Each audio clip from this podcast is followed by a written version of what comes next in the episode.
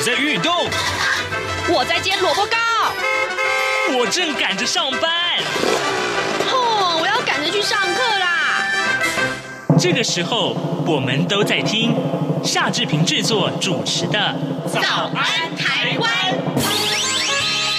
早安台湾带给你最热门的时事访谈，最感动的人物专访，最直接的民意表达。对，让我们一起收听《早安台湾》。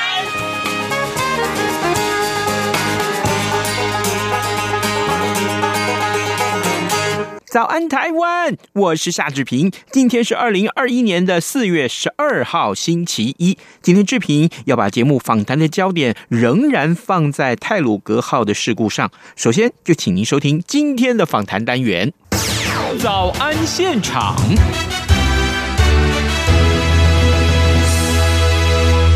这里是中央广播电台台湾之音，您所收听的节目是《早安台湾》，我是夏志平。各位听众，今天志平在节目中为您仍然要继续来探讨有关于在四月二号的台铁泰鲁阁号的事故啊。这个事故呢，造成了五十个人死亡，两百零二个人受到了轻重伤的惨剧。当各界逐渐是从那个惊恐跟悲伤中走出来的时候，呃，也有更多的理性。啊，来探讨事发的真相，还有呢，我们要检讨怎么样去改善相关的管理，避免这个悲剧再度发生。那么今天呢，志平为您连线铁道文化协会的理事罗玉伟，我们请玉伟为大家来分析整起事件的焦点。应该在什么地方？还有呢，就是台铁的管理文化又该怎么去提升呢？李氏您早，哎，志平早，听众朋友们大家早，是谢谢李氏再度接受我们的访问。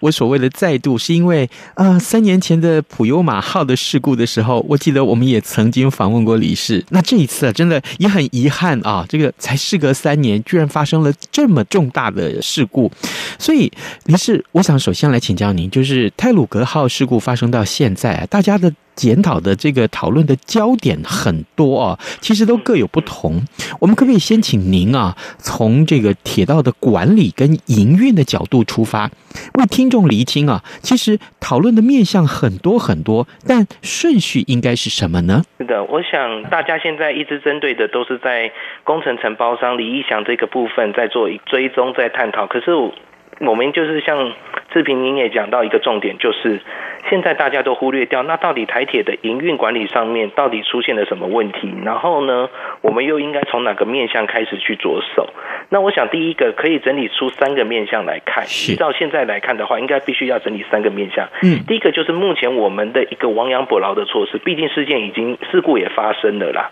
那我想我们第一个就是说，到底。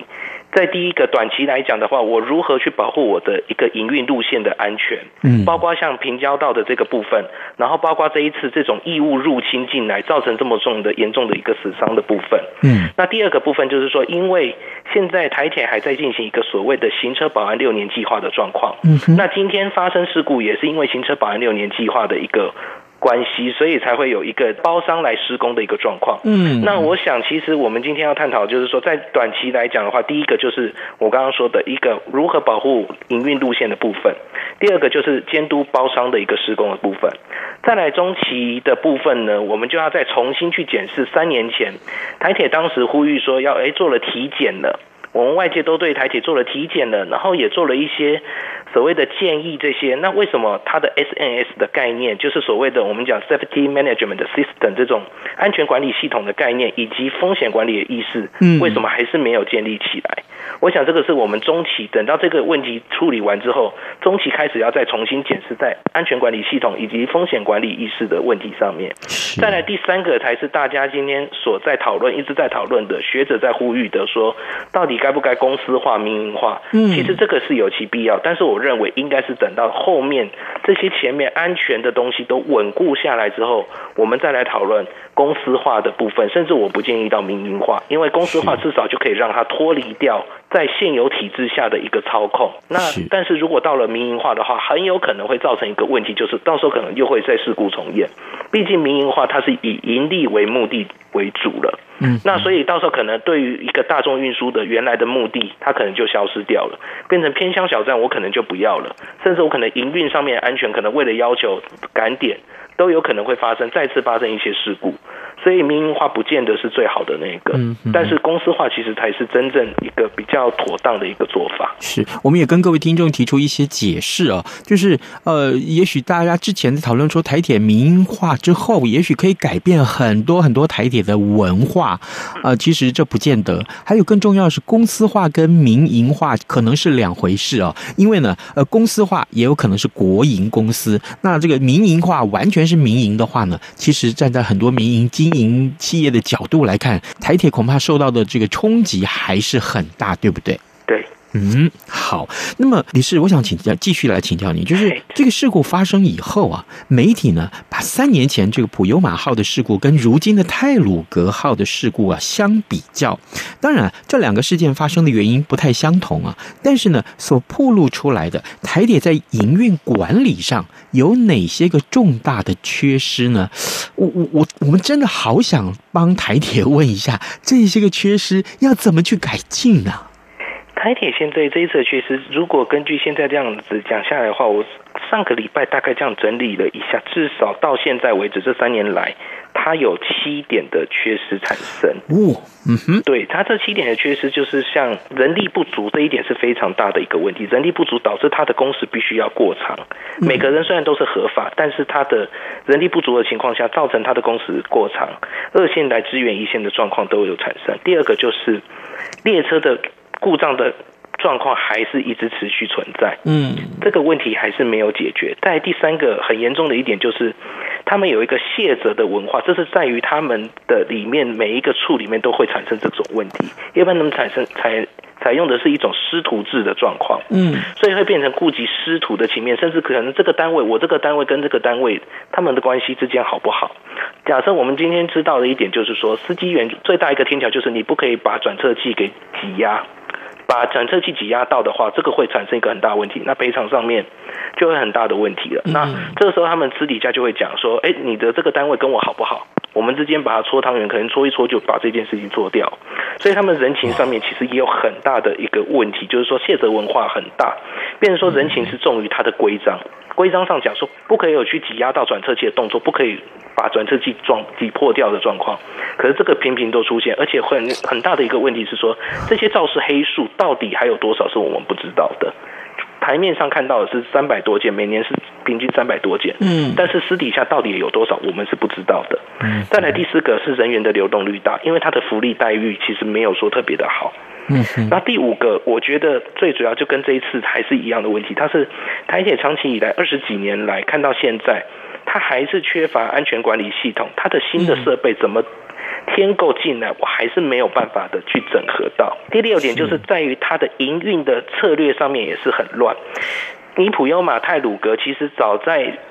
他当初引进来，其实是为了克服宜兰线这一段铁路比较曲折的部分。如果我今天采用区间车，采用 PP 这些列车，推拉式自强号，其实它的速度没办法快，所以他会经常把这种倾斜式列车把它用在西部上面，那造成就是说，它会影响到是什么？我的人员的合理的工时，以及我的休息条件，甚至最重要的基本机务的检修，我可能时间上都会被压缩到。哦，对。嗯再再来最后一个就是它的规章也是过时的情况下，它的票务其实不符合现在的成本。嗯，以举例来讲，台铁我们以台铁来讲，台北市来说好了，七堵到台北来讲的话，现况来讲，它的公里数是二十二点三公里，它的票价却是三十三块钱。那同样的里程，以北捷来算，中正纪念堂如果到淡水的话，它是二十三点二公里。那这样子听起来其实。公里数是一样嘛，差不多的，嗯嗯嗯、但是它的票价却是五十块钱。哦，所以其实，在它的成本上面，它的票价其实就已经反映出了说，它的在于安全营运管理上面的经费的一个不足，它的基金这些不足的情况。嗯嗯，对，这个是属于它外部的情况。在内部情况，就是我刚刚认为说，整件事情来讲，最重要的一点就是安全管理系统，对，它并没有。然后它的新设备，即使我听够了再新的设备，也无法让今天司机员能够他们有一个充分的一个缓冲的。机制之类存在。再来就是他们最主要的人情重于规章。我认为这几点是现在目前台铁从这三年来其实发现的问题还是在这些上面。这三年来更严重的一点是说，前张局长在任的时候，当时提出了诶五个方案什么的这一些五件的部分，可是我们看到现在为止，就是包括那时候为了普悠嘛，所以成立的营运安全处嘛。嗯。那可是到现在为止，我们就没有发现说营运安全处它并没有发生作用，那到底是为什么？好，这个从刚刚李氏所为我们陈述的这些有关于台铁啊，在内部文化上面，其实出现了很多很多的缺失啊。这些个缺失，呃，有些是呃长久以来的很多的弊端啊，很多的这个台铁文化的的积习难改了。那另外，我们看到，其实像人力的不足啊，这个工时过长啊，这些恐怕。也不是台铁自己一个方面就可以改变得了，因为这也牵涉到其他的法令，像劳基法啊，这个相关的一些规定。那还有呢，就是人员流动率大喽，哦，就是营运的这个呃策略很混乱喽，啊，票价太低了。我想这些要改，应该都会遭受到很大的阻力，特别是最后这个票价的部分。我想现在大家都想说，哎呦。啊，搭高铁都那么贵了啊，搭捷运也要这么多钱，现在台铁万一也要这么贵，恐怕这个压力会反弹的压力会更大。万一台铁或者交通部又不敢做，那怎么办呢？啊？其实我认为这个东西就是我们必须去宣导给大众所了解的，因为票价毕竟它就是反映一个安全上面的一个代价。你今天愿意付出多少的票价，那我就可以换来多少的安全上面的一个。保险这样子的概念，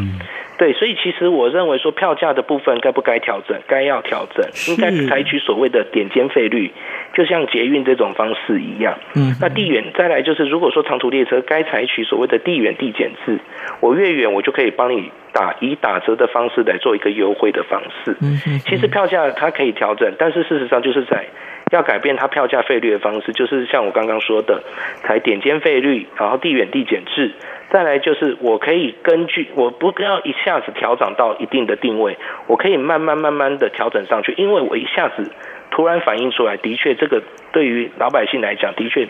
它的负荷负担一定会非常的重，是是是，对，好，呃，各位听众，今天早上志平为您连线访问铁道文化协会的理事罗玉伟，我们请罗理事在节目中为大家分析啊，从四月二号发生了台铁的泰鲁格号事件之后，到现在真的是超过了十天，十多天了都已经，那但是呢，呃，现在呃这个相关的检讨也有很多很多的声音出来，不过呢，我们仍然请教呃具有在这方面。具有一些专业背景的铁道文化协会啊，请他们呢为我们来厘清了很多。呃，我们不是要厘清事实的真相，而是要厘清大家讨论的方向啊。这一点至少可以让大家不用再费太多的力气做无谓的一些纷争。于是，我想接下来继续请教您啊，政府对于啊台铁的改革或监督，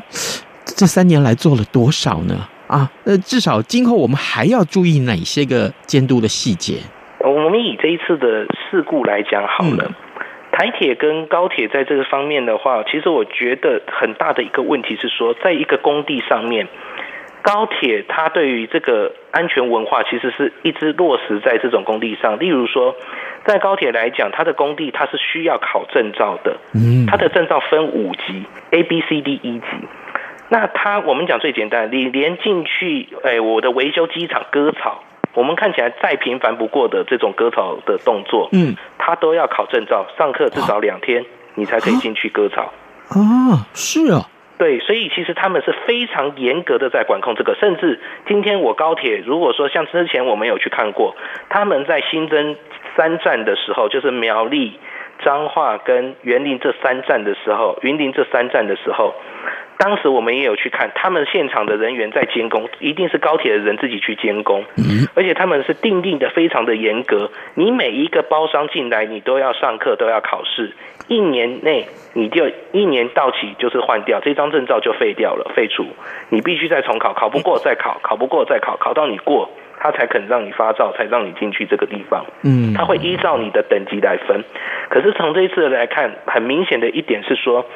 台铁在这一方面监督方面呢、啊，是并没有做到这一个部分的，它都是让给包商自己去定定这样子的一个规定。尤其当时发生第一时间发生的时候，我们自己都有在现场去看，嗯，包括它的一个告示，它的一个职业安全卫生告示牌上面，它只有潦草的，就是写到说，它要有指派瞭望员，然后你要掌握行车时间，施工人员穿戴安全帽及反光背心，然后施工时禁止饮食。可是。整个问题就是说，我们在看那个地方的是一个倾斜的斜坡，那种变道它是一个斜坡。嗯，我相信在新闻媒体的画面上，大家都有看到。是，我们就开始怀疑一件事情，哎，那你是一个变道话，我的车子经常要进出，那你的行车安全，你有没有去告诉人家细则要怎么去定？嗯，所以为什么后来运安会会针对护栏这一点一直在穷追猛打的，就是这个原原因。嗯，然后包括你的好行车安全之后，你停的位置。因为毕竟你是在一个斜坡上，那你总会顾虑到说，我的车子的重量这么重，它能不能负载得了这样子？所以你的手刹车到底应该要放在怎么样状况或者是什么的？所以我相信，其实今天在台铁的那个公文上面，其实我们也有特别去看它的一些安全作业守则的这些规定，就是承包商的这些守则。事实上，其实它还是有一些问题存在。它还是有一些漏洞，而且它的年份是在民国九十四年，其实已经与时真的应该要与时俱进了。嗯，高铁是不断随时在更新。光刚刚我们讲最简单的，高铁有所谓的五个五级的证照，A B C D E 级证照，连你刚刚都听到说最简单的一个割草，我都必须要考证照，我才可以让你进去割草了，都要上两天的课程。那可以就是代表就是说。在交通部在这一块，对于台铁的这种承包上面，是不是其实应该要再做重新做一个审核？是，再重新做一个检视。那政府在这一块也应该要再做到这样子的一个状况。那再来就是说，政府对于台铁的改革监督做了多少？其实。我今天就跟各位透露一件事情，这个是我所知问到的一个状况。台铁成立营运安全处之后，我们一直质疑为什么营运安全处并没有发挥作用。后来其实内部的人是有跟我透露，就是说，因为营运安全处在现在来讲，它等于是临时组织出来的，它跟后来的一个所谓的产物业开发中心这种产业资产开发中心，他们。产生出来都只是一个临时单位，也就是说，他们只是调派某些人过来这边去支援。可是立法院，因为他们成立这个组织，立法院必须要同意，他们才可以把这个组织成立起来。那对于在这个工作岗位的人来讲，他会觉得说，我现在本职上面的工作我都做不完的，我怎么可能会有心思再去顾虑到我的营运安全处的部分？所以为什么今天？营运安全处没有发挥到很大的作用，其实我想政府其实也要做很大的检讨，立法院也应该要做很大的检讨，因为立法院今天是既然是你们在审核这件事情的话，那其实应该你们要求人家的行车安全，那同时是不是这种很要点的事情，其实你们应该要先预先通过呢？嗯，哇，这可能是台铁这个螺丝啊越来越松的一个很重要的原因啊。嗯，好，各位听众，呃。今天早上志平为您连线访问铁道文化协会的理事罗玉伟啊，我们先请罗理事休息一下，我们进一段广告，在广告过后，我们马上再回到节目的现场来。注意注意，请注意，这样看中国节目主持群有新成员加入。各位听众朋友，大家好，我是这样看中国节目主持人陈冠廷，欢迎收听每周五播出的《这样看中国》陈冠廷时间。多元角度、精彩丰富的节目内容，请锁定每周一到每周五晚间九点三十分到十点播出的《这样看中国》。这里是中央广播电台台湾之音，您所收听的节目是《早安台湾》，我是夏志平。那今天早上志平为您连线访问铁道文化协会的理事罗玉伟。我们刚刚呢，请呃罗理事在节目中先为大家从整个太鲁阁号事故发生之后啊，大家在媒体上面的平面媒体上面也好，电子媒体或社群网络上面所讨论的焦点，到底呃。正方向正确嘛？啊，呃，我们先厘清了这些个原因或或或方向。那当然，呃，谈到了有关于政府对于台铁的一个监督或改革，要应该要做到哪些事情？台铁内部自己的这个缺失怎么去改进？接下来，我想请教理事啊，就是我们回到台铁内部的文化来看，好不好？呃，台铁的这个高层跟基层的员工啊，怎么样去扬弃过去的积习文化，来提升他们的经营效能？我曾经听说过一个一个说法，是说台铁的老大心态很严重，他们认定我自己是这个铁道专业，所以你旁人如果没有具有铁道背景或不具有这样专业，你不用来管理我，你根本进不来这里。这个是实情吗？或者我这样的叙述是不是太过火了？哎，您说的其实是没有错的，因为台铁长期以来，我以我跟他们的交涉沟通来讲的话，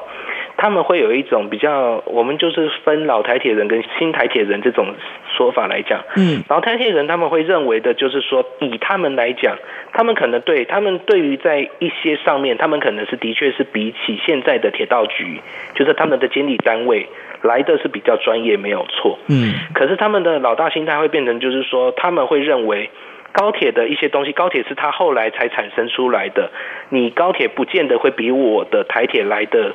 更做得更久，经验更老道。那其实他们的的确心态是存在有这样子的状况，没有错。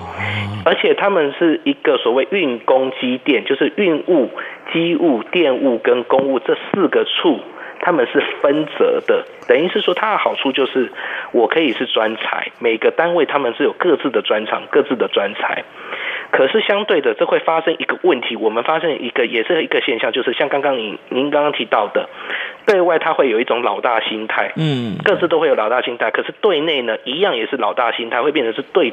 有一点是我们讲的党内互打一样，变成是说各个处之间彼此之间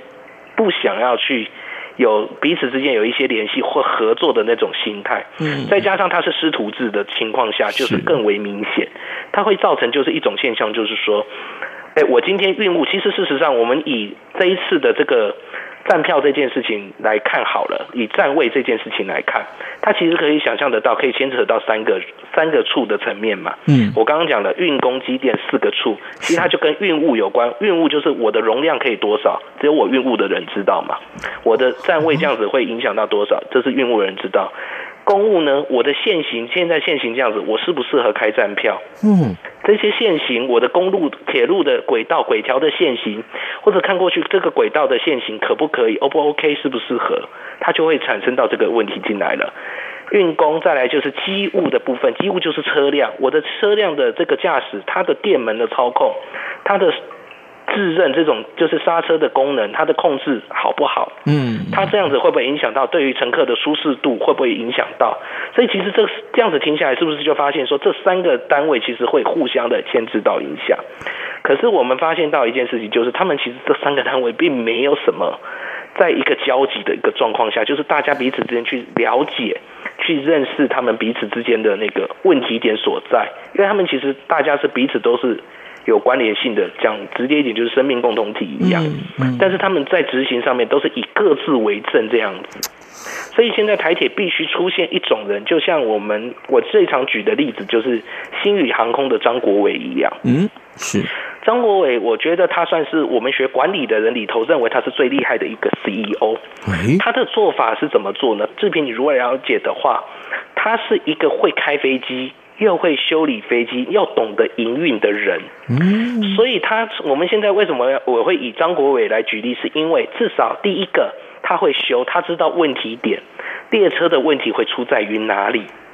然后呢，他又会开，等于就是说他也了解问题，所以他可以解决这个问题。那在这一方面的话，对于基层来讲，因为你了解基层的人需要什么。所以我在管理上面，我就可以给予你需要的东西。那至少员工对于这个组织单位的一个向心力，自然而然就会来了。再来，我又懂得营运的话，等于就是我有技术，我又懂得管理的时候，他才有办法相辅相成。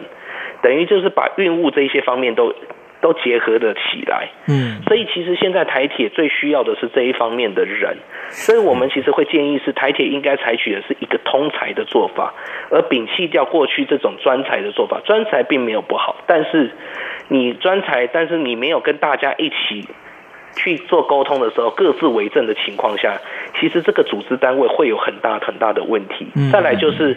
我觉得现在很重要的一点就是说，它的这个文化就是上层高层怎么对于底下的基层，你要做到一点就是，你可以让他做到一个，我觉得做这个份工作是一个荣耀。嗯，这当然其实这跟媒体也会有一些关系，因为毕竟我们大家所看到就是对于台铁印象就是误点啊之类的这种福利待遇差都是这种概念，可是我们却忽略掉了一点是，它其实是一种服务业，它是一种荣耀。其实这个在日本其实非常的明显。日本为什么大家对于铁道的这种机关士，他们讲的机关士就是我们讲的司机员，他们的机关士这些为什么大家可以对他们这么的尊敬，甚至把它做一个节铁路节这种方式来去纪念他们？嗯，日本其实在这一块是真的做得非常好，因为日本可以从他们的企业来看，我把你每一个员工都当做是我这个企业最重要的一个一份子，一个螺丝钉，他是非常非常以。人性很关怀的照顾，把你们每一个人，我不会说你是基层，我就看不起你，我把你们每一个人都当做是师傅这样子来对待。是相对的，其实我相信这样子企业，其实这样子才有办法把整个士气再重新拉起来。嗯，哎。林氏，您刚刚提到这个卖站票这件事情，我想利用我们最后剩下这一点点时间来请教你啊，就是呃，站票的这个卖不卖啊？这次好像被拿出来检讨说，就是因为卖了站票，所以死伤这么的惨重啊。那呃，有人就说，那台铁不该卖站票的话，那高铁也不应该卖啊，因为它速度更快啊。那林氏，你怎么看待这个消息？那针对这个问题啊，我觉得问得非常好哈。如果说今天开放站票来讲的话，那我们换个角度想，那因为站立，所以它有危险，那是不是区间车其实应该也禁止站立呢？嗯。所以，其实我觉得今天这个会变成我们搞错，就是很多大众开始搞错了一个方向，因为发生的事故，所以就开始讲说停止站票这件事情。那其实我们要回归到一个问题点是说，因为开放站票是因为它要因应东部的运能不足的状况。嗯，那我们所知道，我讲个例子来讲好了，以高铁一列十二。十二节的这种车厢来讲，它光座位数，我们不要算自由座的数量哦，座位数就有九百八十九个。嗯，然后呢，台铁的推拉式自强号，它的座座位加站位，它可以容纳八百到一千人。可是我这种 Tilding 就是这种普悠玛跟泰鲁格这种的话，如果不发售站位的话，它顶多只能容纳三百七十二人而已。那其实听下来，它的容量其实非常的不足。所以其实今天回归到一个问题点是说，开放站票它是为了因应东部运能的一个不足的问题。嗯，所以要讨论站票也应该是等到运能补足了之后，我们再来讨论这个问题。那但是其实我觉得关键点是在于说，假设如果说你这种 tilting 的状况，这种倾斜式列车的。状况会有危险的话，那你台铁在做一个风险管理的一个状况的时候，风险管理意识里头，你是不是应该要把站票的这个风险也纳入讨论的评估里头呢？其实这个才是我觉得问题的关键点，而不是在于说大家讨论说啊什么铁路的有所谓的车厢溃缩区这些，因为其实铁路说起来，它是所有的运具里面是最安全的，它的安全度是大于水道运输，就是我们讲的船运，甚至大于。再来就是大于航空，危险性最高的其实应该是公路。嗯，所以其实听下来是铁路其实是是非常非常安全的。所以以以当来讲，它是其实不需要去考虑到所谓的溃缩区这些，因为这是因为这一次发生事情之后，死伤严重都是在于站票的情况下。嗯，所以大家会把焦点就是整个扭就会变成说 focus 在那个上面，但事实上我想。应该今天入局啊，还有包括听众朋友，应该大家要去思考的一个问题是说，它是因为运能不足的关系，所以今天我才开放站票。当我今天运能足够的时候，其实我就站票这个部分，我们就可以再去讨论。但是台铁相对的台铁因应的一个方式，应该是说，在你做一个 SNS，就是我前面提到的，你的 SNS 重新建立的时候，嗯，你应该要把你这种站票的一个风险也纳入进去考量才对。是，好，各位听众在刚刚啊。呃，罗女士呢提供了我们很多宝贵的意见，其中呢包括是不是呢从这一次的事件之后，我们可以真正去讨论到怎么样去提升啊台铁在这个安全管理上面的这绩效，而更重要的是台铁内部很多的文化，这个时候是不是也该要顺便来讨论啊，顺便来看一看，检视一下？那当然，呃，媒体上面最多大家讨论到卖站票啦，啊，或甚至于是像公共工程招标的问题，没有办法来多多讨论，也也都。都希望大家可以有更多的意见呢，理性的讨论，让台铁真的可以脱胎换骨。呃，如果没有这样的话，恐怕下一次的事件再来的时候，大家还是在原地啊打转啊。我们今天也非常谢谢啊铁道文化协会的理事罗玉伟罗理事接受我们的专访。罗理事，谢谢您辛苦了，谢谢谢谢各位听众。以上就是今天的早安台湾，要跟您说拜拜喽，咱们明天见。